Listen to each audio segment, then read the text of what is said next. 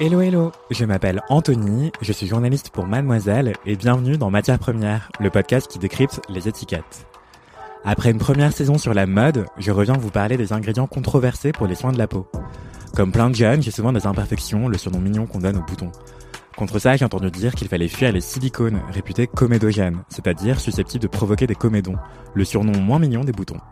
Mais est-ce que c'est vrai? Est-ce que c'est le cas de tous les silicones? Et puis d'ailleurs, c'est quoi les silicones en vrai? Pourquoi certains cosmétiques affichent fièrement la mention sans silicone sur leur packaging, comme s'il s'agissait du grand méchant loup? Pour démêler le vrai du faux, j'invite au micro de Mademoiselle le skinfluencer Laurent Pan, alias Secret de Peau. Il a près de 800 000 abonnés sur TikTok et Instagram et vient de sortir l'ouvrage Skincare Objectif Belle Peau avec la blogueuse beauté Coralie Peterman et la dermatologue Nina Ross.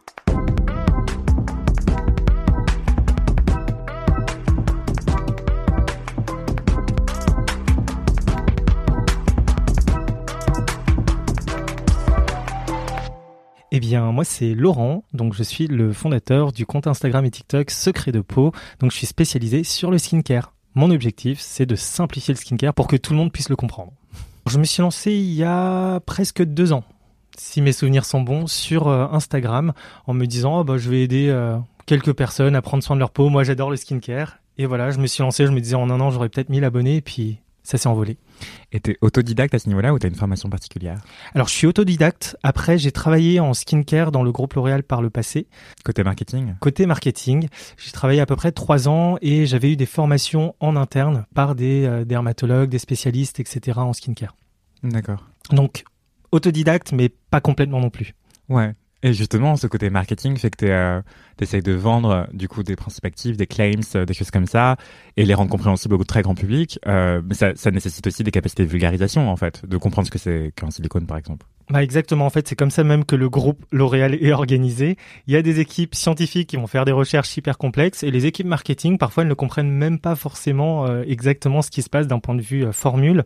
Et par contre, elles vont essayer de le, euh, de le diffuser auprès du grand public pour que ce soit compréhensible. Donc c'est vraiment un vrai travail de vulgarisation, de simplification et de rendre sexy aussi. D'accord. Bah là, on va s'occuper des silicones qui sont sexy, mais pas trop. On va en parler ensemble. Donc concrètement, c'est quoi des silicones? Alors, un silicone, c'est un ingrédient qu'on retrouve dans plein de formules cosmétiques. Ça donne aux cosmétiques en fait une texture hyper hyper agréable sur la peau. D'où est-ce que ça vient concrètement? Ça vient du silica qui est un ingrédient qu'on retrouve dans le sable, tout simplement. Donc c'est un ingrédient qu'on retrouve euh, là comme ça dans, dans, la terre, la nature. Euh, c'est de la pierre en fait à l'origine? Alors c'est euh, minéral en effet à l'origine. Après c'est transformé. Donc on a des milliers de types de silicone différents. Donc à partir du silica, on va créer plein de silicones différents. Et en cosmétique, on va choisir certains de ces silicones en particulier pour euh, les formules parce qu'elles vont avoir certaines propriétés. Et pour passer du silica au silicone, il y a un processus de raffinage? Oui, alors c'est pas exactement un raffinage, c'est plus une synthèse en laboratoire avec d'autres molécules qui vont donner à la fin le silicone. Et tu sais si la production de silicone est polluante? Alors, je ne sais pas exactement si c'est polluant ou pas. Je sais que certains silicones, quand ils sont produits, peuvent dégager des éléments qui sont cancérigènes dans l'air. Au global, les, industries qui font ça vont plutôt euh, faire attention à ces molécules-là pour qu'elles n'entrent pas dans le silicone, mais qu'elles ne sortent pas non plus dans la nature. Mais euh, certaines études montrent que il peut y avoir quelques petites euh, infimes quantités de molécules cancérigènes qui peuvent s'échapper dans la nature. Et euh, bah, ça, euh, chez certaines personnes, ça peut poser problème. Ce qu'on peut comprendre aussi. Bien sûr. Et pour les travailleurs, d'ailleurs, dans, les, dans ces industries-là, c'est pas très très cool d'être exposé. D'accord. Donc ça, c'est au niveau de la production, mhm. de la fabrication de, de ces molécules. enfin, est-ce qu'on peut dire molécules d'ailleurs? Oui, molécules, bien sûr.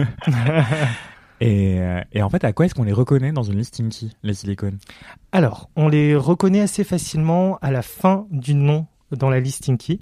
Donc, euh, ça va être très souvent cône, par exemple diméthicone, triméthicone. Ça va être conol, diméthiconol. Euh, ça va être oxane aussi, par exemple cyclopentasiloxane, cyclohexacyloxane. Donc, franchement, les silicones, c'est assez facile à spotter une fois qu'on retient ça. Donc, cône, conol, oxane. oxane voilà. D'accord. Et justement, je connais plein de gens qui ont peur de ces euh, suffixes à la fin des noms d'ingrédients dans, dans leur liste Inky, parce qu'ils se disent que les silicones c'est mauvais pour la peau. Est-ce que ça c'est vrai? Pourquoi est-ce que les silicones c'est controversé? Alors, c'est en soi pas dangereux pour la peau. Sinon, ce serait pas utilisé par l'industrie euh, cosmétique de manière aussi large. Euh, faut savoir qu'il y a certaines personnes qui se mettent quand même du silicone dans les seins. Si c'était dangereux juste sur la peau, ça serait hyper dangereux euh, implanté dans le sein, etc. Donc, les silicones, en fait, c'est une matière qui est inerte pour la peau. Donc, quand on la pose dessus, les cellules de la peau vont pas interagir avec le silicone. Donc quand il n'y a pas d'interaction, il n'y a pas d'inflammation, il n'y a pas de ça me gratte, il n'y a pas de XYZ quoi.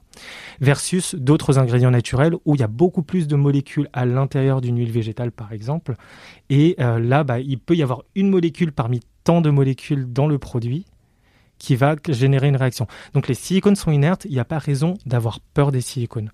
Par contre, pourquoi est-ce qu'ils sont aussi controversés? Bah, C'est ce que je disais tout à l'heure. Il y en a certains qui sont considérés comme ayant potentiellement euh, des éléments qui peuvent être cancérigènes. Euh, certains silicones peuvent être considérés comme étant comédogènes, même si toutes les études scientifiques prouvent le contraire. Donc c'est vrai que euh, il y a aussi une partie de la clean beauty des marques de la clean beauty qui se sont saisies de ça pour dire les silicones, c'est hyper comédogène. Ben justement, revenons là-dessus. Ça veut dire quoi comédogène? Qu'est-ce que c'est les comédons? Pourquoi est-ce que certaines personnes ont peur des produits qui pourraient être comédogènes? Eh ben en fait, les, les comédons, faut repartir tout simplement du porc. On a plein de pores sur la peau. Parfois, ils sont un peu dilatés, on le voit, etc. Surtout sur la zone T, c'est ça. surtout sur la zone T, exactement. et certaines personnes chez les, sur les joues, on les voit euh, particulièrement. Et euh, ce dont on a peur, c'est de boucher ses pores. Et une fois qu'on a bouché ses pores, bah, il y a beaucoup de, de, de, pus qui s'accumulent à l'intérieur et ça crée des boutons. Donc c'est pour ça que on a toujours envie de chercher des produits qui sont estampillés non comédogènes. Ça peut être du sébum, mais si tu as un bouton qui se forme, ça va être vraiment du pu. qui va se former. Ouais. Dans le dans le port, en fait, tu as une, ce qu'on appelle une usine à sébum, un, un, un, Des glandes une glande sébacée, voilà exactement. Et cette glande sébacée va produire beaucoup de sébum. Et au bout d'un moment, si tout est bouché à la, à la surface du port, en fait, ce sébum va se transformer en pu. On en revient au rôle du des silicones en fait qui sont donc tu l'as dit des agents euh, de texture qui rendent l'étalement de la crème plus agréable et plus facile aussi. Et du coup là les silicones est-ce que ça veut dire que ça peut être potentiellement occlusif? Est-ce que ça peut boucher les pores? Alors officiellement selon les études scientifiques non. Les silicones ne bouchent pas les pores. En fait ils vont avoir une structure en maillage qui va faire que euh, la peau n'est pas totalement euh, sous un film plastique on va dire quoi. Mais par contre les silicones, pour beaucoup d'entre eux, et notamment ceux qu'on retrouve dans la cosmétique, ils sont hydrophobes, c'est-à-dire qu'ils n'aiment pas l'eau. Donc si on se lave le visage trop simplement avec de l'eau ou pas suffisamment de nettoyant, potentiellement le silicone il part pas totalement. Si on en réapplique derrière, et puis qu'on en réapplique et qu'on en réapplique, ça risque de commencer à créer des couches. Des couches et des couches de maillage de silicone. Exactement. Donc il y a un moment, même si c'est des maillages, ça finit par euh, faire en sorte que les, peaux mortes à la surface de la peau peuvent plus s'en aller parce que la peau se renouvelle et du coup le silicone bloque tout ça. Et si toutes les peaux mortes sont bloquées, le sébum qui est produit est bloqué, etc. Ça s'accumule, s'accumule et ça finit par donner des impuretés. Mais en soi, c'est pas le silicone qui lui va boucher le port directement. D'accord. pénètre dans le port ou quoi que ce soit. Donc c'est pas la faute du silicone spécifiquement, c'est tout un ensemble d'habitudes. Euh, par exemple, si on se nettoie mal la peau avec des produits inadéquats, et eh ben ça peut s'accumuler avec des impuretés, etc. Des Exactement. et créer des imperfections. Exactement. Si tu fais un bon petit double nettoyage avec une huile démaquillante avant qui va bien enlever tout le silicone, etc., puis le nettoyage, là t'es nickel. D'accord. Et si on a la flemme d'avoir un produit plutôt euh, gras comme une huile démaquillante, puis un produit plus nettoyant avec des tensioactifs euh, classiques, euh, eh ben on peut faire deux fois avec un nettoyant classique. Deux fois de suite. C'est moins bien. C'est un petit peu moins bien, mais c'est toujours ça de prix. C'est-à-dire qu'on a un bon nettoyage. Et c'est vrai que je l'ai pas mentionné, mais on parle souvent de skincare, mais on parle aussi de make-up. Dans le make-up, les silicones sont hyper hyper présents. Donc déjà, il y a plusieurs couches de silicone consommées sur la peau quand si on en a dans le skincare et dans le make-up. Donc si on nettoie pas bien après une soirée, par exemple, et que le lendemain on se lève et on, remet de la crème, pas terrible, quoi. Ouais, ouais. Et justement, donc les silicones, on en trouve beaucoup, beaucoup dans le maquillage, tu viens de le dire, notamment dans les produits de teint, principalement. Mhm. Euh, pourquoi ça? Parce que justement, on parlait d'étalement. Est-ce que c'est à cause de ça? Exactement. Bah ça, ça fait que la texture est beaucoup plus agréable et l'étalement est parfait. Ça permet d'avoir euh, du fond de teint de manière homogène sur tout le visage. Exactement. Sinon, il s'étalerait beaucoup moins bien. Justement, c'est ce maillage qui permet cet étalement. D'accord. Et est-ce que les silicones, ça a des, vertus, des principes actifs pour la peau ou pas du tout? Tu l'as dit, c'est inerte? En tant que tel, c'est inerte, mais le fait de le poser sur la peau, ça va faire en sorte que la déshydratation de la peau soit moins forte. parce que tu as quelque chose qui protège euh, à la surface de la peau. Donc on se déshydrate moins vite si on a mis une crème euh, avec un petit peu de silicone, quoi. Et exactement, on se déshydrate moins vite, mais au-delà de ça, honnêtement, euh, bon. C'est pas là pour ça, c'est un avantage collatéral minime, quoi. Dès, dès que tu le laves, finito. et du coup, ça se rince pas si facilement puisque c'est hydrophobe, tu l'as dit, mais avec un bon nettoyant et avant ça une huile démaquillante, c'est encore mieux pour se débarrasser des silicones, quoi. Tout à fait. Alors tous les silicones sont pas hydrophobes, certains sont euh, sont hydrophiles, mais globalement, ce qu'on trouve en cosmétique, c'est quand même plutôt hydrophobe. D'accord. Et ceux qui sont hydrophiles, c'est plutôt où? Dans, dans les produits pour les cheveux, par exemple? Euh, pas forcément, ça va être, faut vraiment chercher molécule par molécule. Honnêtement, c'est hyper complexe comme sujet, donc euh, je vais même pas citer les noms ici, euh, etc. Mais euh, faut retenir que globalement, c'est plutôt hydrophobe. On peut en retrouver des hydrophiles aussi en cosmétique, mais ce qu'on trouve en grande quantité aujourd'hui dans les cosmétiques, c'est des hydrophobes. Et d'ailleurs, est-ce que tu penses qu'il y a eu un amalgame qui a été fait entre les silicones que plein de personnes peuvent craindre dans les produits capillaires pour leurs cheveux avec les silicones qu'on peut trouver pour le, visage, la peau? Totalement, totalement, totalement. Euh, pour les cheveux, enfin, il y a énormément de gens qui ont testé justement des avant-après avec euh, du silicone et on voit à quel point les cheveux sont alourdis et à quel point il va falloir prendre soin de ses cheveux pendant longtemps, plusieurs semaines avant de pouvoir se débarrasser des silicones. Là où sur le visage, on est quand même un petit peu moins euh, sur euh, sur ces problématiques d'accumulation. On a beaucoup moins de gens qui nous disent oh mon dieu, j'ai j'ai du silicone qui s'est accumulé, regarde-moi avant-après. Parce que le visage, on y touche quand même plus souvent que les cheveux. D'accord. Et aussi, euh, peut-être que le rôle de barrière de la peau est beaucoup plus important que euh, les cheveux qui sont peut-être un peu plus poreux, un peu plus sensibles Tout à fait. à ce qu'on y applique. Tout à fait. Et puis, il y a aussi la masse capillaire. On a une peau qui reste euh, Plus petite, quoi. plus petite, on va dire. Alors que là, si on a des cheveux longs et qu'on a une grosse masse capillaire, bah, si on ajoute un tout petit peu de silicone sur chaque cheveu, boum, ça fait, ça fait du volume, quoi. D'accord. Est-ce qu'il y a une étape, un type de produit skincare dans laquelle il vaut mieux éviter les silicones? Alors moi, personnellement, j'essaie de les éviter autant que possible. Ah bah c'est intéressant ça, pourquoi? Parce que, parce que voilà, je, je, je trouve pas qu'ils aient une utilité euh, exceptionnelle. Euh, si c'est juste un agent texturant qui rend le produit agréable, bah moi je préfère prendre une crème qui est un chouïa moins agréable, mais qui va avoir plein de principes actifs, euh, d'ingrédients actifs qui vont vraiment avoir un effet sur la peau. Donc là, typiquement tout à l'heure, on parlait du côté anti-déshydratation du silicone, bah autant prendre des actifs hydratants. Ouais. Acide hyaluronique, glycérine, pff, nickel. Oui, parce que plus il y a de silicone dans une formule, moins ça fait de place pour des principes actifs euh, réellement actifs, quoi. Tu as tout dit. D'accord. Et en plus de ça, les silicones, alors on n'en a pas trop trop parlé, mais ça c'est un débat en- chez les scientifiques. Les silicones, euh, s'ils arrivent dans la nature, ils ne se biodégradent pas. Bah justement, venons-y. Euh, Est-ce que les silicones, donc ils ne sont pas biodégradables? Qu'est-ce que ça veut dire? Alors, ça veut tout et rien dire justement dans ce débat scientifique, parce que être biodégradable, ça veut dire que ça va être dégradé par les bactéries. Sauf que les silicones ne sont pas biodégradés par les bactéries parce que c'est une molécule qui est hyper hyper stable. Par contre, à la base, le silicone, il est fait à partir de silica. Donc s'il tombe dans la nature, et les scientifiques pro-silicone disent ça, bah, au bout d'un moment, il finit par être dégradé par le pH de l'eau, la lumière, le sel marin, etc., etc. Il finit par être dégradé et se retransformer en silica. D'accord, donc ça prend du temps. Ça prend du temps, on ne sait pas quel est le temps, il n'y a pas vraiment beaucoup d'études qui ont été faites à ce sujet, ou en tout cas j'en ai pas eu encore connaissance, et c'est pour ça que je préfère prendre un petit peu sur mon confort personnel, et honnêtement, c'est pas, euh, voilà, tu mets c'est deux pas un big de thing, quoi. plus à Ah. étaler ta crème, quoi. Tu mets une seconde de plus et elle est un chouïa moins sensorielle, quoi, mais je me dis au moins, je me pose pas de questions. D'accord, parce qu'on ne sait pas non plus, par exemple, si euh, la faune et la flore aquatique ingèrent des silicones et est-ce que ça peut leur poser un problème? Il y a beaucoup de... Les études n'ont pas encore été faites à ce niveau-là, quoi. Alors, euh, exactement, j'avais échangé avec la marque The Ordinary à ce sujet justement, et eux, ce qu'ils m'avaient répondu, c'était de dire, bah déjà, entre toi qui te laves le visage ou qui lave ta crème, etc., et ce qui arrive dans l'eau de mer, il y a un, il y a un énorme euh, filtrage Oui, qui est fait. le, le- traitement, la filtration des eaux usées. Exactement. Et du coup, la plupart des silicones sont arrêtés là. Sauf que il peut y en avoir qui passent un petit peu dans, dans, dans les eaux de mer, etc.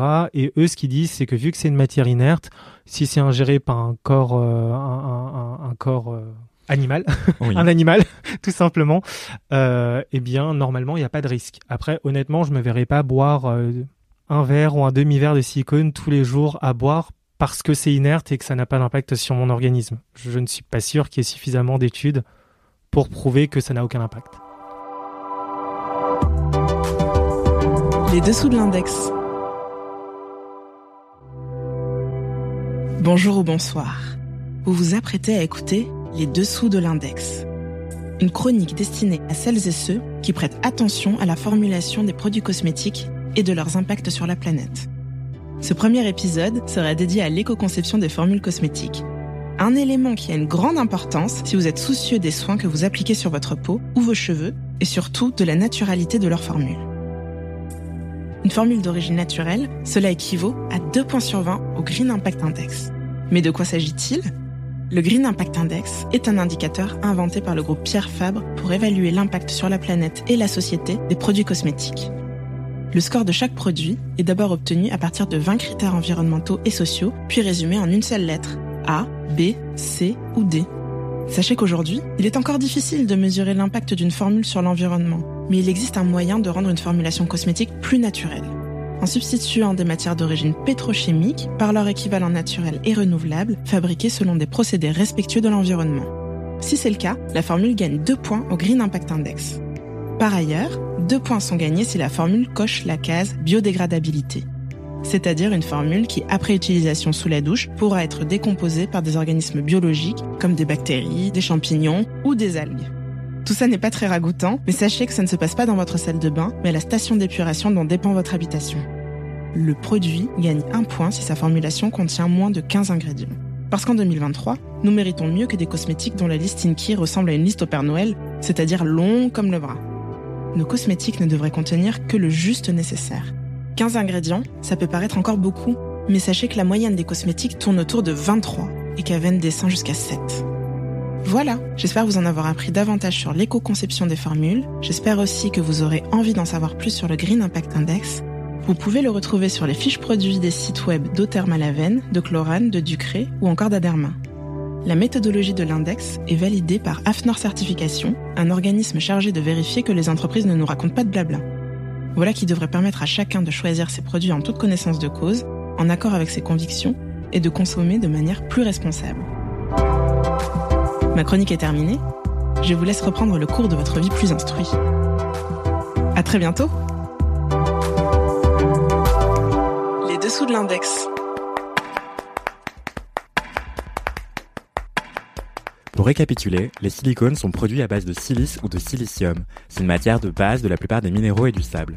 C'est tellement stable et inerte qu'on peut en faire des prothèses comme des implants mammaires et qu'on s'en sert pour aider la peau des grands brûlés à cicatriser. On s'en sert dans les produits skincare pour apporter du glissant aux formules. Comme c'est inerte, ça n'a pas de propriété particulière, mais ça permet de créer un maillage assez intéressant sur la peau qui va laisser passer d'autres ingrédients plein de principes actifs. Du coup, ça n'étouffe pas la peau, ça ne bouge pas les pores, ce n'est donc pas comédogène et ne favorise pas l'acné, d'après la plupart des études scientifiques sur la question. Mais comme on retrouve des silicones dans plein de produits skincare différents, les couches et les couches de maillage peuvent s'accumuler et donner l'impression d'étouffer la peau, surtout si on la nettoie mal le soir.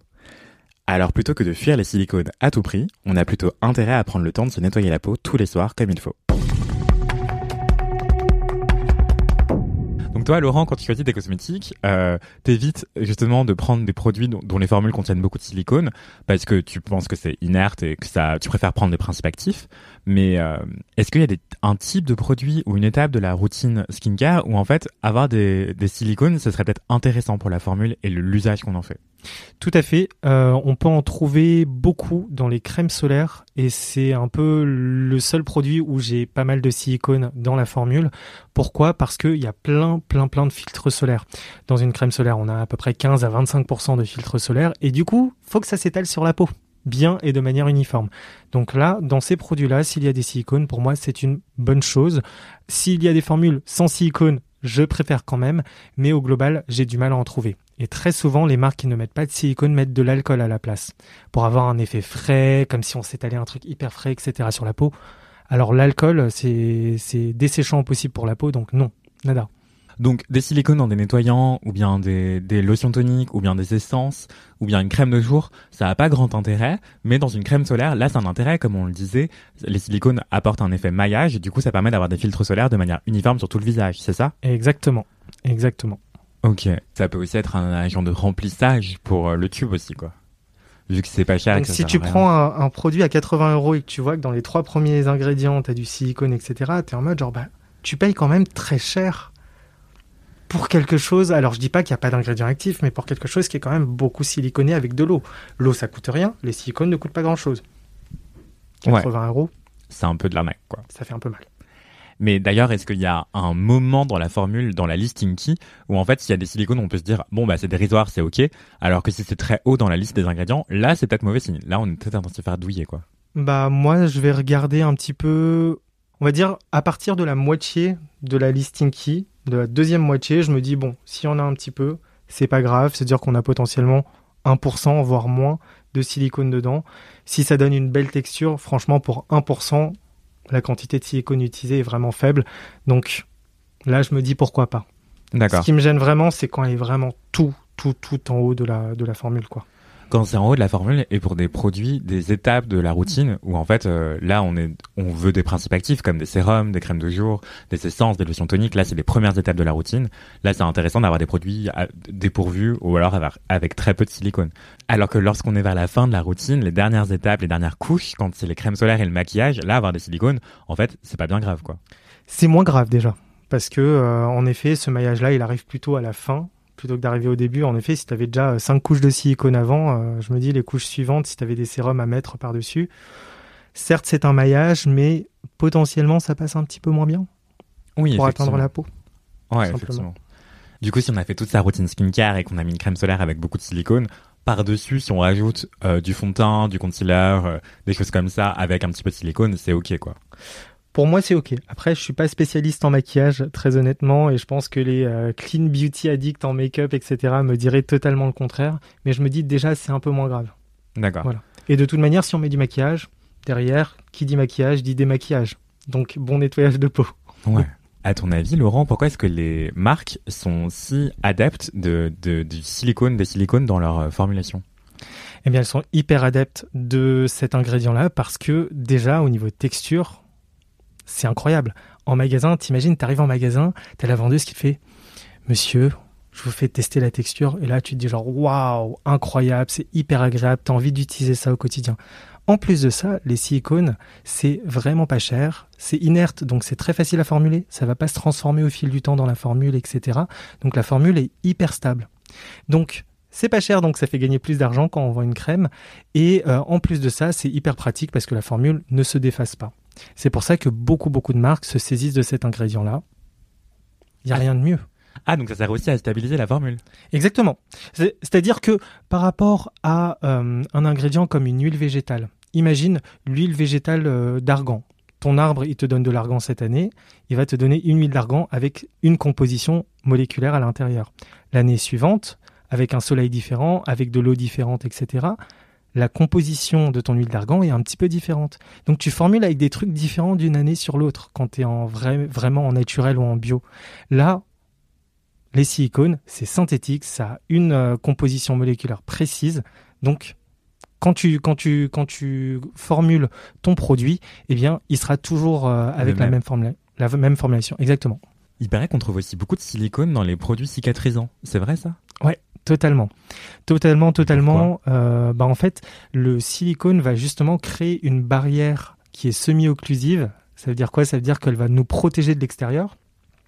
Et du coup, il n'y a pas de bactéries, pas de pollution qui va venir se poser sur ta cicatrice.